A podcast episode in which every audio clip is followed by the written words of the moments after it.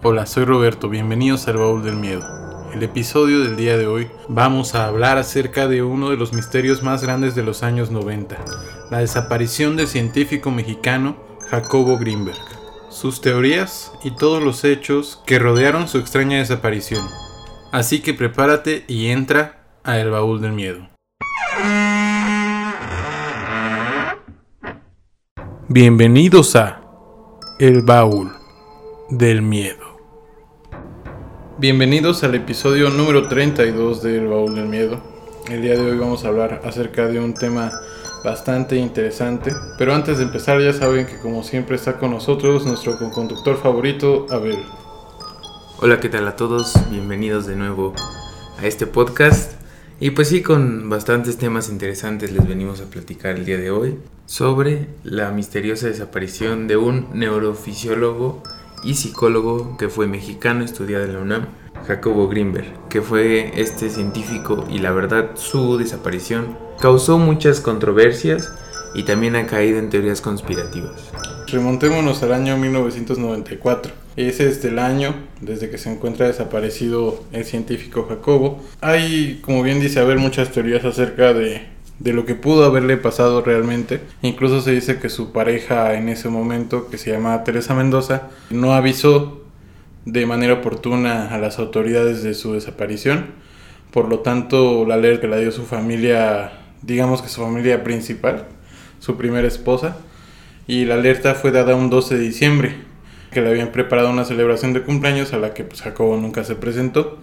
Y esto también sucedió en vísperas de un viaje hacia el Tíbet que realizaría Jacobo. Pero ¿quién es Jacobo Greenberg, Abel? Es este científico de la Ciudad de México que pues se dedicó a estudiar la mente desde que tenía 12 años, después de que su madre moría en un accidente cerebrovascular y se puso a estudiar psicología en la UNAM. Ya en los 70 pues se movió del país y viajó a otros lugares a conocer más este tema de la psicofisiología en el Brain Research Institute por allá de los 70 y esto obtuvo con un doctorado enfocado en los estudios electrofisiológicos de los estímulos geométricos en el cerebro humano. Jacobo era una persona que tenía bastante preparación y pues lo podemos notar con todas las credenciales que, que él tiene. Entonces cuando él vuelve a México, después de haber realizado este doctorado, fundó un laboratorio de psicofisiología en la Universidad de Anáhuac a finales aproximadamente de la década de los 70 y posteriormente instaló otro laboratorio similar en la UNAM. Eh, para el año del 87 fundó el Instituto Nacional para el Estudio de la Conciencia, que era financiado por la UNAM y el CONACYT. Eh, Jacobo Greenberg ha publicado más de 50 libros acerca de principalmente de la actividad cerebral, que era el campo que él estudiaba, pero también acerca de brujería, chamanismo, telepatía y meditación singular, lo peculiar acerca de Jacobo, era que él intentaba, mediante el método científico, dar explicación a ciertos fenómenos que quizás para eh, los científicos, aún todavía en nuestros tiempos, podrían ser considerados como pseudociencias o como cuestiones que quizás ellos no dedicarían su vida a estudiar, ¿no? Pero Jacobo pues lo intentaba explicar desde el método científico. Hay bastantes teorías alrededor de pues todo su, su desaparición porque realmente el trabajo que él tenía le interesaba a muchos organismos internacionales, digámoslo por ahí. Y todo esto como que el hecho de ser contemporáneo también de Carlos Castañeda y tener todo este tipo de experiencias y ese psiconautismo que se, que se llevaba a cabo en esas épocas experimentando planos espirituales, pues pudo haber tenido como que pues no sé, cierta, cierto poder sobre la información que se compartía sobre ello. Y pues también así, con todos estos conflictos que llegaron a, a suceder a lo largo del tiempo, pues siguió escribiendo, siguió pues investigando demasiadas ciencias y buscando en algo, algunas otras cosas que complementen su estudio de la mente por lo cual que surgió la teoría sintérgica. La teoría sintérgica pues proviene de todos los estudios que, que hizo Jacobo. También es importante que mencionemos eh, la serie que tiene acerca de los libros de los chamanes de México, en particular de Pachita, porque pues todas estas experiencias de las que ya les hablaremos en un ratito más, fueron las que digamos que de cierta manera cambiaron la, la, concepción que él tenía de las cosas, porque pues como buen, buen científico, digamos que él quería comprobar todo mediante e, ese método, ¿no? O sea, no, no era una persona que creyera como en charlatanería, sino que al contrario él buscaba encontrar ese origen. Entonces la teoría sintérgica propone que existe un continuo espacio de energía y que el humano común solo puede percibir una parte de este. El resultado de este proceso es lo que todo el mundo entiende como realidad. Esta teoría intenta responder a la pregunta de la creación de la experiencia. Pero la teoría sintérgica es muy interesante porque estuvimos viendo bastantes documentales y pláticas que incluso el mismo Jacobo daba acerca de todas estas cuestiones. Esta teoría incluso podría llegar a sonar como... Eh, ¿Cómo explicarlo? Porque pues de alguna forma ya ves que varios igual la conceptualizan como Matrix y toda esa cuestión. ¿Qué es lo que tú entendiste de esta teoría cuando vimos todo, pues toda esta investigación? Más que nada si pues nos apegamos un poco a lo, a lo que dice su teoría, porque eso es lo que realmente importa, ya que lo está sacando desde el método científico, trata de llevar esto sobre la experiencia, sobre cómo todas esas fuerzas que interactúan sobre un individuo al momento de crear la realidad, que sería todo lo que vemos, la luz que percibimos y eso, pero llevándolo hasta el ámbito más espiritual, que también busca como que definir el origen de la experiencia, ¿no? ¿Tú cómo definirías la experiencia como tal? Que aparte de que puede ser desde muchos ámbitos, ¿no? Como bien menciona él en un documental que vimos, es complicado definir esta cuestión, porque para empezar, eh, realmente hay muchos tipos de conciencias, ¿no? Entonces de cada tipo de conciencia, pues vamos a ir adquiriendo diferentes tipos de experiencia. Pero pues al final de cuentas, como bien se menciona de alguna manera dentro de la teoría, la experiencia es lo que de alguna manera llega a modificar pues toda esta cuestión que estamos viviendo. Y lo mejor que de todo esto y a lo que va la teoría es que es una cualidad que realmente nadie puede definir, o sea, podemos dar nuestra definición, pero no sabemos si la del otro va a entrar en esa o no va a caber en eso. Entonces tiene que ver con esto y aparte que el nombre de la teoría es síntesis energética, ¿no? Síntesis de energía que pues igual de cierta manera trata de meter ese pensamiento espiritual en el que todo se mantiene siendo en una energía que se va hacia un todo, que se unifica a la vez para poder crearnos a todos, es generando esa parte como lo va planeando en la teoría. Pero lo diferente de esto pues es que cómo lo interpreta cada quien, ¿no? Y hasta qué punto puede llegar a todos a entender cómo, cómo él estaba pensando, ¿no? Puede que también pues es lo que vamos a ir platicando un poco, pero que vaya su desaparición de este señor. Sí, porque realmente es muy técnico todo el lenguaje que utiliza en sus libros. Obviamente no es como que sea algo eh, tan sencillo de digerir. Incluso pues sería excelente que después pudiéramos invitar a alguien que sepa un poco acerca de, de todas estas cuestiones científicas para que nos pudiera ayudar a, a entender un poco más de esa parte pero de cualquier forma pues lo que queremos es dar a conocer eh, todos los descubrimientos que tuvo Jacobo Greenberg porque incluso fue llegado a considerar como el Tesla mexicano porque siempre fue una figura muy controversial desde el desarrollo de la teoría sintérgica de la que bien hablamos a través de la cual también explicaba que el cerebro interactúa con ese campo informacional que algunos científicos ahora llaman campo cuántico y otros como David Bohm el orden implicado. Los físicos actuales hablan de un campo espacial y la teoría sintérgica de Greenberg la denomina un campo sintérgico. Pero imaginemos que estos avances que apenas se están dando en estos tiempos, pues Jacobo ya desde hace 20 años eran cuestiones que él trataba quizás con otros nombres, pero pues era el mismo origen o la misma respuesta que, que se buscaba. Obviamente fue un científico muy cuestionado por sus colegas precisamente porque él trataba de explicar todo ese tipo de fenómenos que para algunos resultaban ser solo místicos, pero pues nunca habían tenido eh, como el interés de verlos desde una perspectiva científica.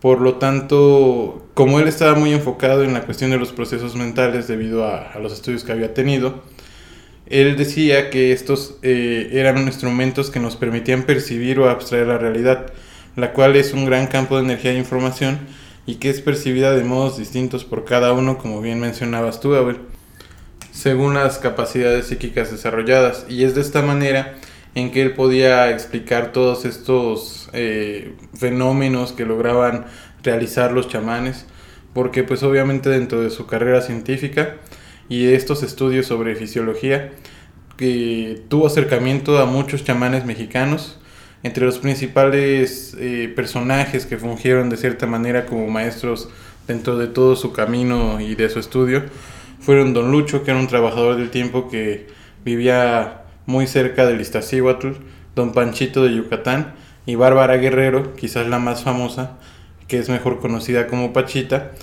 quien eh, particularmente desea trabajar con el espíritu de Cuauhtémoc. Entonces, con todos estos datos que ya les hemos mencionado un poco acerca de tanto de su teoría como de los estudios que hizo, pues podemos empezar a dimensionar el impacto que, que tiene y ha tenido eh, dentro de pues todo el ámbito científico, incluso podría decirse que espiritual. Sí, claro, y una cita que dice de aquí lo que estábamos investigando es que el término de experiencia es un todo inclusor, aún de la conciencia. Todo lo que sentimos, vemos, oímos, todas nuestras emociones, sensaciones corporales, pensamientos, imágenes mentales, etc. Todo esto es experiencia, y no se refiere a una técnica, ni memoria o un aprendizaje, ni a una maduración psicológica o veteranía. Conciencia es la experiencia del darse cuenta. El neologismo que aparece en esta teoría es, el de sintergia y surge de las palabras de síntesis y energía. Con todo esto, pues es más o menos como a lo que vemos igual en la arquitectura, ¿no? Que a veces la gente se busca que los usuarios de los espacios sean, pues tengan una experiencia al entrar a ellos y por eso construyes desde esa desde esta perspectiva, ¿no? De mejorar un poco las, las habitaciones y la habitabilidad con buenos diseños y buen, buenas texturas o materiales, se podría decir. También un tema que me gustaría que trajéramos a la mesa y del que ayer también se nos hizo bastante interesante es, no sé si recuerdes el experimento que mencionaban eh, dentro de los más, eh, digamos que famosos que realizó, que era precisamente de que de cierta manera, como él estudiaba pues toda la cuestión eléctrica del cerebro, quería comprobar mediante ese método si eh, había, ¿cómo, ¿cómo mencionarlo? Digamos que en ese experimento habían personas que tenían pues una relación profunda, quizás parejas en su mayoría, o sea, debían ser personas que tuvieran eh, un vínculo fuerte. A estas dos personas se les aislaba en cámaras de Faraday para que estuvieran pues totalmente alejadas de cualquier campo electromagnético, cuestiones así. Obviamente tenían eh, pues medidas todas las cuestiones eléctricas del cerebro con instrumentos y todas estas cuestiones. Entonces él a una persona, no, obviamente no les decía a quién le iba a aplicar, le provocaba, no sé, impulsos con flashes o cuestiones de luces. La cosa es que hubiera un estímulo hacia el cerebro para ver cómo reaccionaba. La cuestión es que estas personas, a pesar de estar separadas y de que solo una persona eh, viera ese impulso, pues reaccionaba en el cerebro de la otra persona. Ya, o sea, no yéndonos a la cuestión ya de la conciencia, todas estas cuestiones, sino realmente cerebralmente sí había una respuesta en la otra persona. Que era también, creo que este experimento nos da como mucha luz para la cuestión de la teoría sintérgica, y de cómo todo está conectado y sobre todo que así es como de cierta manera podría explicar las cuestiones que hacían todos estos chamanes como las cirugías psíquicas y todas estas cuestiones. Sí, claro, y desde ahí, desde esa teoría se propone que la experiencia surge de la interacción, entre el campo neuronal y lo que ellos llaman la TIS, entre el espacio y el tiempo. El campo neuronal es la actividad global de un cerebro vivo que resulta de las interacciones de que todos los elementos que lo forman y que todo esto vaya de acuerdo con la mecánica cuántica, la estructura básica de total de coherencia y simetría que posee el espacio-tiempo. La latiz forma el fundamento de la materia, puesto que a cualquier alteración de su estructura básica y fundamental da lugar a una partícula elemental. Todo compuesto químico y cualquier campo energético son alteraciones específicas de la latiz, y este concepto pues surge de todos los estudios de cristalografía de rayos X en los cuales la estructura de los cristales se aparecía como una red hipercompleja, penetrándolo todo como un sinónimo en un campo cuántico. Pero dejando ahorita un poco de lado toda la cuestión científica, que como bien les dijimos, pues obviamente no somos personas cuyos estudios hayan enfocado en esta cuestión, por lo tanto, pues no les podemos hablar a, profundidad de, todas estas cuestiones científicas ya, eh, pues digamos que de manera profesional, ¿no? Pero de alguna manera lo que intentamos es que ustedes puedan entender, o sea, ser digerible eh, todas estas teorías que son realmente bastante interesantes. Pero ahora vamos con otro rompecabezas dentro de la historia de Jacobo, que son como bien mencionamos los chamanes y todos los estudios que hizo acerca de esto. Eh, todos sus libros pueden encontrarlos en su página, que es literalmente su nombre. Entonces, la mayoría de sus obras ya están eh, disponibles ahí para que las puedan descargar. Pero, sobre todo vamos a enfocarnos en Pachita, como bien les mencioné, y lo interesante de todo este tema es la cuestión de las cirugías o los cirujanos psíquicos, que obviamente es una cuestión que está lleno de mucho fraude, evidentemente. O sea, es muy difícil que, que puedas eh, dictaminar que exista realmente esta cuestión. Y obviamente pues muchos de los estudios que se han realizado han demostrado que muchas de estas personas pues eran cuestiones fraudulentas, ¿no? O sea, realmente no era algo más allá de pues simples trucos. Pero este caso en particular es bastante especial porque esta curandera llamada Bárbara Guerrero, mejor conocida como Pachita, pues ella nace en 1900 en Parral, Chihuahua y muere un 29 de abril del 79 en la Ciudad de México se le reconoce como la única cirujana psíquica, porque como bien les menciono, es muy difícil que puedas eh, determinar esta veracidad. Si les damos así como una, ¿cómo se puede decir? Como una representación, pues imaginativa, pues es como si hubiera un holograma en el cuerpo de la persona donde puede meter su mano y sacar el órgano para poder curarlo. O sea, imagínense eso al estilo que como lo haría Tony Stark, por ejemplo. Sí, o sea, realmente es algo que a cualquier persona que, que acudía a, pues de alguna manera a ver todas este tipo de cirugías, pues obviamente terminaban asombradas porque se decía que ella podía materializar literalmente órganos. Incluso había una controversia muy grande en esto, porque se decía que no, pues que eran órganos de perros o quizás alguna persona le llevaba los órganos nuevos. No creía, o sea, obviamente, pues estás de acuerdo en que tenías que dudar de todo, ¿no? O sea, realmente no era algo tan, tan regular, pero posteriormente se hicieron estudios científicos a los órganos que ella misma volvía a insertar a las personas y sí coincidía que, o sea, sí eran órganos de esa persona, o sea, no eran órganos que habían traído de algún otro lugar, eran órganos que sí pertenecían a esta persona.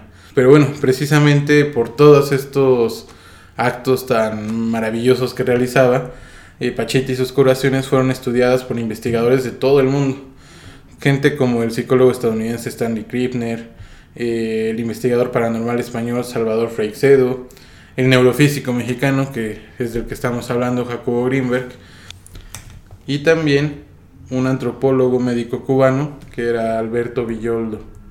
Incluso el escritor Jodorowsky le dedicó, pues, algunas páginas dentro de sus textos, que ahorita les daremos a ver, pero bueno, desde que era chica, Pachita comenzó a curar por medio de hierbas, y demostró siempre tener grandes habilidades, lo que obviamente le empezó a hacer pues dar confianza en sí misma por todas las proezas que podía realizar. Ella siempre decía que realizaba las cirugías asegurando estar poseída por el espíritu de Cuauhtémoc, a quien ella llamaba hermanito, quien según la curandera se apoderaba de su cuerpo físico para realizar los procedimientos. Pachita no crean que utilizaba eh, pues las grandes herramientas de cirugías que tienen los médicos y que tenían incluso ya en ese tiempo, porque pues que era el del 94, no... Bueno, un poquito antes, ¿no? Pero pues ya había, me imagino que avances en esta cuestión. Pero pues ella utilizaba un cuchillo de cocina para las cirugías, que nada más era cubierto con cinta aislante en la parte del mango. Realmente ella nunca hizo uso de anestesia y se dice que ella, como bien mencionamos, podía remover órganos sin siquiera eh, hacer dejar marca en el cuerpo físico con sus procedimientos. Eh, se dice que al terminar la cirugía, eh, ella enjuagaba con un poco de alcohol herida y colocaba vendas para después de dejar descansar a las personas, mandarlas a su casa. Obviamente les decía que se tomaran ciertas cuestiones y que digamos que sí tenían que cumplir ciertamente un régimen por tres días aproximadamente y después de esos tres días ya estaban listos para reincorporarse pues a sus actividades cotidianas. Pero, pues qué sorprendente, ¿no? Que, que se dice que incluso personas que padecían cáncer o cuestiones que de alguna manera degeneraban los órganos, podían ver cómo pues, prácticamente frente a sus ojos estos órganos se iban curando. Sí, claro, ¿no? Y como digo, gráficamente, si tú lo ves en vivo, es imposible, ¿no? Se podría decir. Porque el hecho de que hagas una cirugía o remuevas un órgano, pues necesitas hacer las aberturas y las incisiones en el cuerpo. No se podía descartar el tráfico de órganos, que es lo que les mencioné pues hace unos momentos, de que pues la gente decía, no, pues quizás son de animales, quizás alguien le proporciona estos órganos nuevos. Pero pues como bien les dije, bueno, se comprobó que estos órganos sí pertenecían a las personas a las que se les estaban realizando pues todas estas cirugías. Eh, el lugar en donde ella, digamos que replicaba o sacaba estos nuevos órganos, ella decía que siempre era, tenía que ser un lugar oscuro y simplemente, bueno, solamente con un par de velas, porque ella decía que la luz brillante dañaba a los órganos, algo bastante curioso. Sí, claro, podría asemejarse a un exorcismo, cosas así, ¿no? Y aparte si lo ves gráficamente como algo, una proyección de la luz, y la magia, se podría decir, pues necesitas verlo en un lugar oscuro, ¿no? Para que puedas tener como que esa esencia y tus ojos puedan captar eso. Tu pupila me imagino que tiene que estar muy dilatado. Sí, porque son cuestiones de alguna manera yo siento que muy... deben de ser muy ritualísticas, ¿no? Para toda la cuestión de los chamanes quizás las personas lo vean así como algo raro, ¿no? O sea, nosotros lo, lo escuchamos, lo pensamos y suena algo bastante extraño. Incluso llega a ser considerado grotesco, ¿no? Por la, la cuestión de los órganos y todo eso. Pero pues realmente para todas estas personas eh, que los chamanes son tal cual sabios, ¿no? De sus respectivos orígenes. Entonces, pues todas las cosas que ellos realizan durante estos procedimientos tienen su porqué. Pero bueno, dejamos de lado un poco la cuestión de Pachita, pero sí que fue importante para seguir hablando de esa historia. ¿Por qué? Porque como bien les comenté en el principio, eh, cuando él realizó los estudios acerca de los chamanes, conoció a Pachita. Incluso se dice que él llegaba nada más para estar dos días con ella y terminó quedándose dos años para poder estudiar bien todos estos eh, proezas que ella realizaba. Jacobo fue sacando muchas más publicaciones, eh, realmente era una persona muy conocida. Y aparte escribía bastante, ¿no? Todas sus publicaciones la las pueden encontrar en la página que está haciendo al parecer su hija. Sí, y ahí está subiendo todo. Y pues solo busquen su nombre, jacobogreenberg.com. Fue un científico que realmente pues dio la cara por algo en lo que él creía sin importar que fuera tachado por algunos científicos quizás más rigurosos, eh, que aún así él tenía un rigor muy fuerte de este ámbito científico, pues imaginemos, estudió un doctorado en una universidad extranjera y sobre temas tan complejos, pues no es como que él no supiera acerca de esto, pero pues aún así sus colegas había algunos que de alguna manera no valoraban los estudios que él realizaba o los ninguneaban de cierta manera, pero pues él siempre tuvo claro que esa era como su curiosidad y eso era lo que él quería descubrir dentro de su vida. Estudiar temas tan complejos y que tienen un impacto tan fuerte, porque imaginémonos, como bien se menciona, que lográramos descubrir cuál es el origen de esta conciencia, ¿no? que pudiéramos entender el cerebro eh, de una manera completa, pues cambiaría totalmente incluso la percepción que tenemos con la realidad. Es por eso que todos estos estudios, todo este baje que tuvo, lo llevó a ciertas teorías apuntaran que estuvo pues bajo los ojos de varias agencias de inteligencia extranjeras, o sea, no simplemente del gobierno mexicano, sino de agencias extranjeras que se interesaron en su trabajo y lo invitaron eh, pues a formar parte ¿no? de proyectos dentro de Estados Unidos. Por lo tanto, eh, esta parte final de su vida fue la más misteriosa y la más interesante, obviamente la más triste por la fatídica desaparición, pero digamos que ir deshilando todos los acontecimientos que nos llevan a esa parte final que es la desaparición, pues es lo misterioso. ¿Qué, ¿Qué, recuerdas de toda esta cuestión de las agencias de inteligencia y las teorías? Porque hay muchas teorías E incluso el comandante que fue el que se encargó de, de realizar la investigación de la desaparición, eh, se comenta que tenía pues un récord intachable, ¿no? De casos resueltos. Él da conclusiones acerca del caso, pero pues no son tomadas en cuenta, incluso removido del cargo. Eh, pero él menciona dentro de sus investigaciones, pues precisamente esta teoría, porque se descubrió que Jacobo tenía contacto con una universidad en Colorado y que de cierta manera realizaba, pues digamos que no tal cual conferencias, porque no eran abiertas a todo el público, pero sí pequeñas reuniones, quizás con científicos de la universidad de, de ese estado. Pero lo curioso es que de estos viajes su familia no sabía nada, hasta que posteriormente, ya después de la desaparición, pues el investigador se los dice.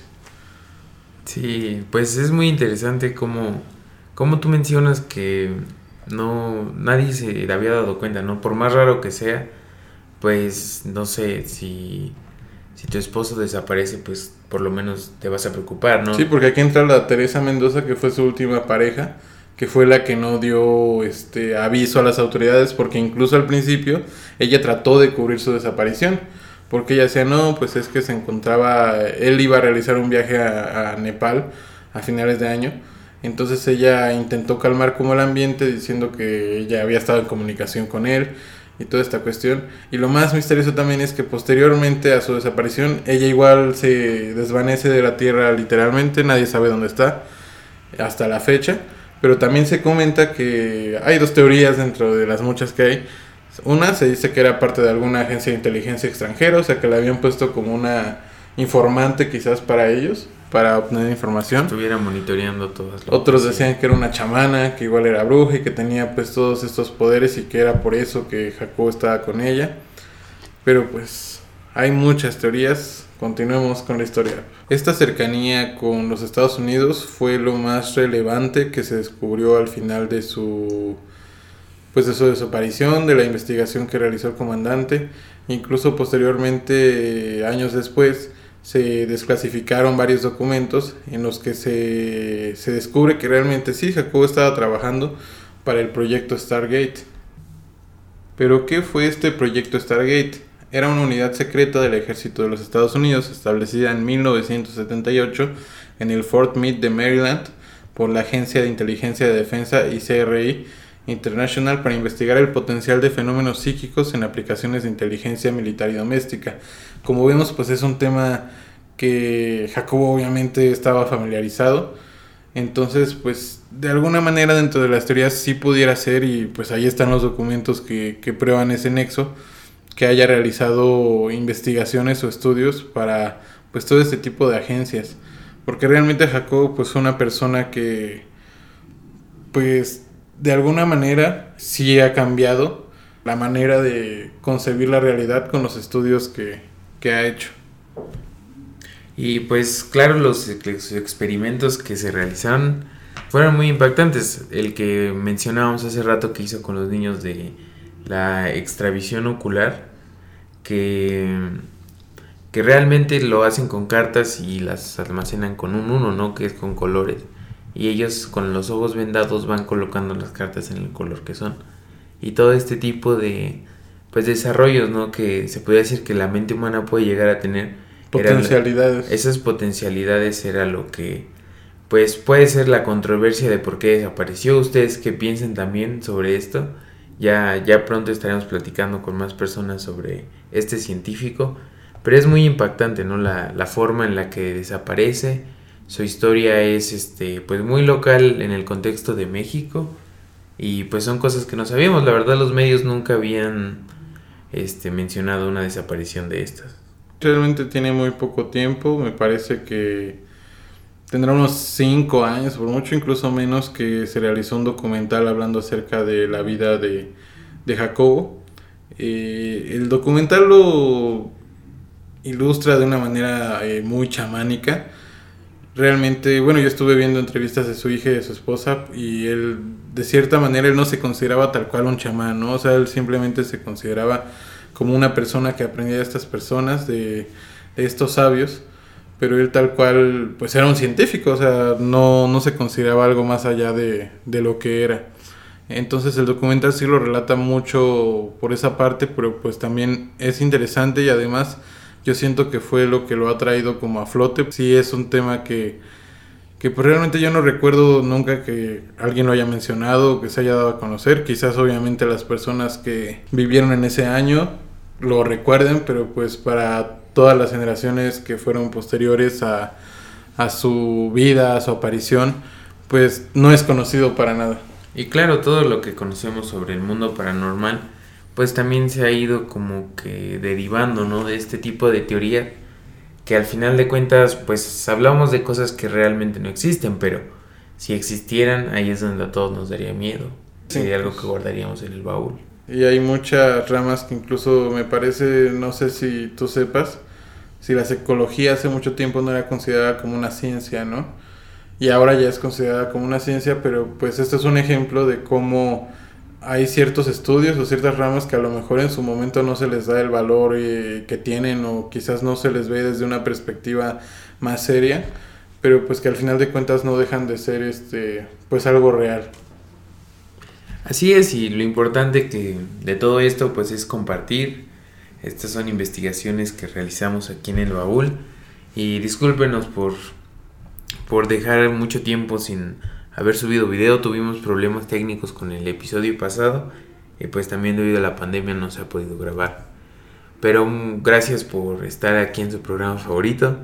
Creo que es un buen tema, lo seguiremos mencionando en el baúl.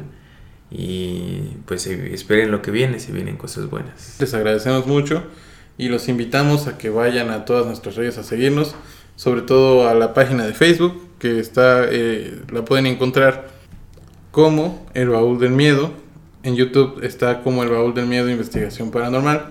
Y pues ya saben que en todas las plataformas de podcast como Spotify, eh, Google Podcast. Y por cierto, se nos había olvidado decirles que también ya estamos ahora en Apple Podcast. Entonces pues también nos pueden seguir por ahí. Y ya saben que igual se descarga automáticamente el episodio si ustedes se suscriben dentro de de su aplicación de Apple. Muchas gracias, eh, los queremos mucho. Y recuerden buscar Jacobo Greenberg en YouTube y todos lados y díganle a quienes consideren que lo van a entender. Como bien mencionamos, es un tema bastante interesante y que a todas las personas que tengan pues esas inquietudes por descubrir el mundo pueden encontrar un rato bastante interesante y conocimientos que les van a ayudar bastante. Buenas noches. Recuerden que pueden seguirnos en todas nuestras plataformas. Estamos en Facebook como El Baúl del Miedo y en YouTube como El Baúl del Miedo Investigación Paranormal. También tenemos un correo de contacto que es el baúl del miedo investigación gmail.com en donde ustedes pueden mandarnos sus anécdotas, fotos o cualquier cosa que quieran que pasemos aquí en El Baúl del Miedo.